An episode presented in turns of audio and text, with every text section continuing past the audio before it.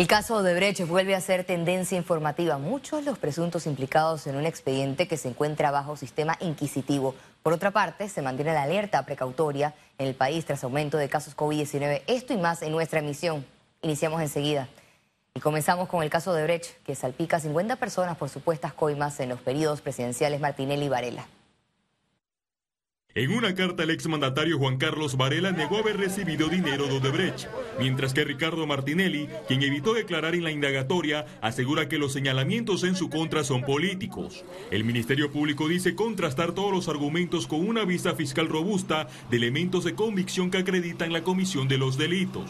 Mire, cuando uno llega a esta etapa en la que ya un fiscal se atreve a pedirle al Poder Judicial, al órgano judicial, que es donde tiene que ir a sustentar su investigación, que haya llamamiento a juicio porque definitivamente, definitivamente, esto no lo tienen que dudar, el delito está probado. Todavía tenemos un sistema de justicia demasiado frágil, demasiado frágil, pero sí, es un hecho extraordinario que dos expresidentes estén acusados en el mismo expediente, incluyendo la empresa de uno de ellos. Eh, el delito de blanqueo de capitales tiene una pena que oscila entre los 5 y los 12 años.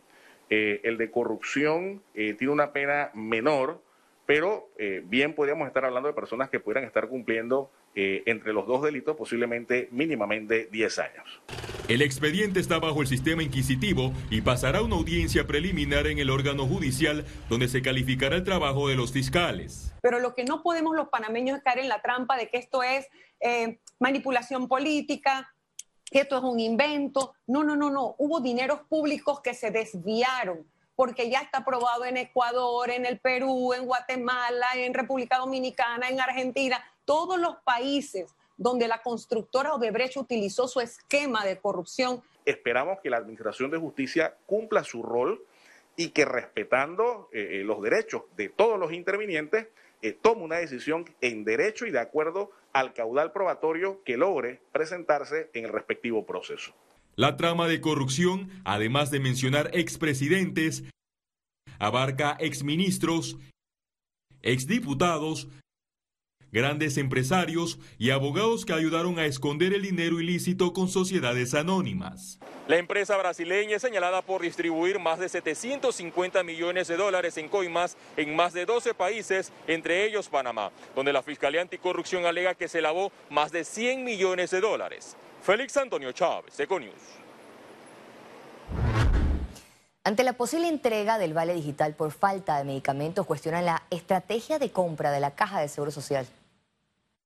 Los pacientes con enfermedades crónicas ven positiva la medida temporal que analiza el director de la Caja de Seguro Social, Enrique Lau Cortés. Sin embargo, consideran que existe una ineficacia en la institución que agrava la crisis de medicamentos. Saben que nos cuestan 300 días conseguir un medicamento. ¿Y por qué no empezamos a pedir el medicamento desde hoy para tenerlo en el mañana? Entonces, eh, eh, tenemos medidas que se pueden implementar, sí, que se pueden implementar, pero tendrán los correctivos necesarios para que no sea lo que nos pasó con las farmacias subrogadas en el futuro? Él debe utilizar su poder que tiene de compra para abastecer, evitar los enredos de los proveedores y poder abastecer a la caja de los medicamentos que requiere. Recordemos que aquí hay un oligopolio de los farmacéuticos proveedores. La Caja de Seguro Social implementará el vale a raíz de las más de 700 quejas por falta de medicinas para usuarios con hipertensión arterial. Garantizar a través de un vale que si el paciente llega, por ejemplo, a una farmacia de la caja y no tiene un medicamento, eh, vamos a establecer algunos convenios para que pueda ir a una farmacia común y retirar con ese vale su medicamento. De esta forma no afectamos al paciente. Tienen que ser soluciones permanentes. Los pacientes no podemos seguir, porque y, si en el vale la industria privada tampoco tiene, entonces de nada me sirve tener un vale si en la farmacia privada tampoco hay para dármelo. Para el economista Gersan Joseph, quien sigue de cerca el diálogo por la caja de seguro social, el vale digital trastocará las finanzas de la entidad. No solo afecta, si ya se está señalando que se están utilizando las reservas para, para pagar las pensiones, el uso de esto también va a afectar a la reserva. La Autoridad para la Innovación Gubernamental se perfila como el ente que creará el sistema de beneficio para los pacientes. Félix Antonio Chávez, Econius.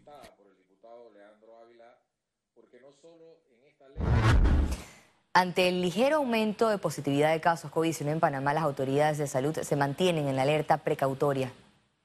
Esta semana hemos tenido un incremento en el porcentaje de positividad o casos nuevos, como le conocemos, 6.5% para el día de ayer, eh, con relación a las 10.600 pruebas aproximadas que se realizaron. Si hacemos un comparativo, Panamá, eh, Panamá Metro, la región de la provincia de Panamá, ha aumentado eh, prácticamente a nivel de, eh, en cuarta posición de, eh, de más alto del país. Sin embargo, la incidencia todavía se mantiene baja. ¿Qué significa esto? Que los casos que se están aumentando nos ponen en una alerta precautoria para tomar medidas antes de que ocurra posiblemente este aumento que hemos estado previniendo de hace mucho tiempo. Sin embargo, Panamá y Panamá Oeste eh, en, porcentaje podríamos decirle que ha aumentado entre un 15 a un 20% en las últimas, eh, en los últimos días. Y precisamente la positividad de pruebas COVID-19 en Panamá aumentó a 5.7%. Veamos en detalle las cifras del MINSA. 376.237 casos acumulados de COVID-19. 637 sumaron nuevos contagios por coronavirus. 395 pacientes se encuentran hospitalizados, 52 en cuidados intensivos y 343 en sala. En cuanto a los pacientes recuperados clínicamente, tenemos un reporte de 363.818. Panamá suma un total de 6.361 fallecidos, de los cuales 3 se registraron en las últimas 24 horas. Sobre este mismo tema, el Ministerio de Educación se mantiene en monitoreo ante el retorno gradual a clases semipresenciales el próximo lunes 31 de mayo. Desde el lunes no, yo diría que desde de clases del 2021, los docentes han estado asistiendo a sus escuelas eh, a atender estudiantes en modalidad eh, con tutorías o apoyarlos pues con las diferentes metodologías de atención que nos permitía este decreto de educación a distancia. Eh, si bien es cierto, se ha creado, sí es cierto, se ha creado una confusión con este tema de que iniciamos 100 escuelas el, el, el próximo 31 recordamos, es un proceso. Y en, este, en esa medida, estos centros educativos se han estado preparando, los docentes ya están asistiendo a las escuelas. El presidente Laurentino Cortizo sancionó dos leyes dirigidas al emprendimiento de nuevos negocios para personas con discapacidad y para la promoción de la salud dental de niños y adolescentes. Se trata de la atención integral bucodental de estudiantes que se realizará una vez al año dentro del ciclo lectivo y el proyecto de ley 538 del 2021 que proporciona un capital semilla de entre 500 hasta 5 mil dólares a personas con discapacidad que emprendan pequeños negocios. Medcom, comprometido con el bienestar y el engrandecimiento del país, firmó este jueves un convenio con el movimiento Todo Panamá. Con esta firma se reafirma el compromiso de la corporación en la divulgación de mensajes de orientación y prevención de todo Panamá, movimiento ciudadano apolítico, cívico y gremial que busca de forma coordinada implementar un plan integral en respuesta a las consecuencias que ha generado la pandemia por COVID-19. Hoy, como Movimiento Todo Panamá, estamos formalizando un convenio que hemos tenido desde el año pasado, iniciada la pandemia. Nosotros, como empresa líder de medio de comunicación de Panamá, hemos tenido un rol muy importante en poder informar a, todo Panamá, a toda la ciudadanía de los avances de esta pandemia, de las acciones que debemos tomar para cuidarnos y, esta campaña que ha tenido todo Panamá ha sido parte de todo ese ejercicio que hemos hecho. Nosotros no hemos parado como medios en poder transmitir e informar a todos los panameños, también educar. Un descanso y recarga energías. Aprovecha tarifas desde 99 dólares para dos personas y disfruta de una estadía libre de estrés en Sheraton Gran Panamá. Llámanos al 305-6560 o visítanos en nuestras redes. Presenta Economía. Los empresarios se preparan para el Expo Comer 2022, una vitrina de negocios de Panamá con el mundo. Luego de dos años sin realizarse, regresa Expo Comer del 23 al 26 de marzo del 2022 en el Panama Convention Center en Amador. En este espacio, compradores y visitantes podrán cerrar negocios y exponer sus productos y servicios. Que nos acompañarán países como Estados Unidos, Corea, Costa Rica, China, Taiwán, India, Turquía, Portugal, México, El Salvador, Perú, Argentina, Hungría, Polonia y Colombia. Expocomer es un evento que no solo eh, nos ayuda a atraer muchas personas y, generar muchos negocios eh, de enorme oportunidad para el país, sino que además al recibir muchas personas de otros países se convierte también en una enorme herramienta de promoción del centro de convenciones que todavía muchos no conocen. En estos cuatro días habrá eventos en paralelo como Expo Logística Panamá, rueda de negocios y conferencias. Panamá es el lugar ideal para crecer, fortalecer los negocios y promover el intercambio comercial entre los sectores empresariales de todos los países del mundo. Por lo que nuestro gremio se siente orgulloso de ser anfitrión de un evento de esta calidad y trascendencia. Podrán exhibir productos en las categorías de alimentos, bebidas, productos agropecuarios, textiles, ropa y accesorios, tecnología y electrónicos. Para participar, debe ingresar al sitio web expocomer.com. El costo de la entrada de un día será de 15 dólares o 25 dólares por los cuatro días de la feria. Ciara Morris, Econews.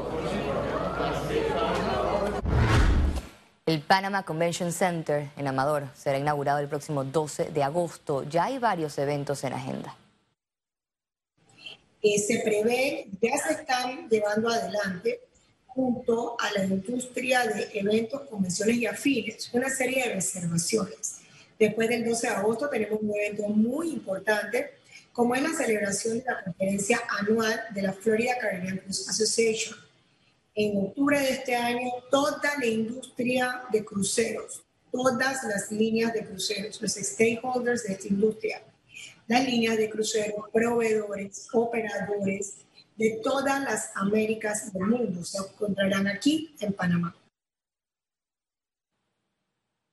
Para impulsar la reactivación de este sector, el Consejo de Gabinete aprobó el Plan Maestro de Turismo Sostenible 2020-2025, la construcción del puerto de cruceros de Amador por 20 millones de dólares y entregó la orden de proceder para la interconexión de la cinta costera 3 con la calzada de Amador por 46 millones de dólares. La Cámara de Turismo de Panamá solicitó a las autoridades acelerar la vacunación en el país y detener los cierres los fines de semana en el interior. Cerrar un domingo en el interior del país automáticamente lo que hace son cancelaciones y lo que hace inmediatamente es poner un freno al movimiento del turismo interno, que dicho sea de paso, estaba cogiendo ya algún tipo de fuerza. Pero tenemos que ir hacia la vacunación, acelerar la vacunación y permitir o abrir eh, Panamá para los ya vacunados con dos vacunas y con el suficiente tiempo para que estén inmunizados. Más de 90 organizaciones de todo el país expresaron su oposición a la promoción de la minería metálica a cielo abierto en el país. Los grupos ambientalistas piden al gobierno honrar sus compromisos internacionales, incluyendo los relacionados a la biodiversidad y la acción climática, y que opten por proyectos de desarrollo sostenible a nivel nacional. Economía fue presentado por... Toma un descanso y recarga energías. Aprovecha tarifas desde 99 dólares para dos personas y disfruta de una estadía libre de estrés en Sheraton Gran Panamá. Llámanos al 305-6560 o visítanos en nuestras redes. A continuación, el segmento que analiza la realidad económica del país. Toma un descanso y recarga energías. Aprovecha tarifas desde 99 dólares para dos personas y disfruta de una estadía libre de estrés en Sheraton Gran Panamá. Llámanos al 305-6560 o visítanos en nuestras redes. Presenta Conexión Financiera. Las propuestas de los gremios del sector privado son vistas como favorables por el actual gobierno, pero ¿se pondrán poner de acuerdo para priorizar qué medidas de reactivación serán implementadas? Esto y más es lo que responde nuestro economista Carlos Araúz. Adelante, Carlos. Gracias, Valeria. El Consejo Nacional de la Empresa Privada CONEP aglutina a los más representativos gremios del sector privado panameño. Tradicionales e influyentes organizaciones como la Cámara de Comercio, la PEDE, la Cámara Panameña de la Construcción CAPAC y el Sindicato de Industriales han unido fuerzas para entregar un pliego de 47 propuestas que de implementarse podrían traducirse en una generación de 140 mil empleos y una inyección de 4 mil millones de dólares a la golpeada economía local.